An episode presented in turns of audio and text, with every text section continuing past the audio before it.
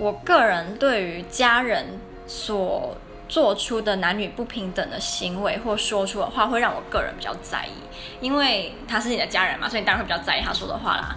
最近才刚发生，总之就是我爸跟他老婆他们有一个迷思，女生的工作呢就是简单安全就好，比如说文书工作，坐在电脑前面啊，打打电脑啊，两万二也没关系，反正以后你要嫁人，老公会养你。然后如果是男生的话，就要比较有企图心，就是要做大事业，要赚很多钱，以后要养家糊口。可是我个人就不是属于那种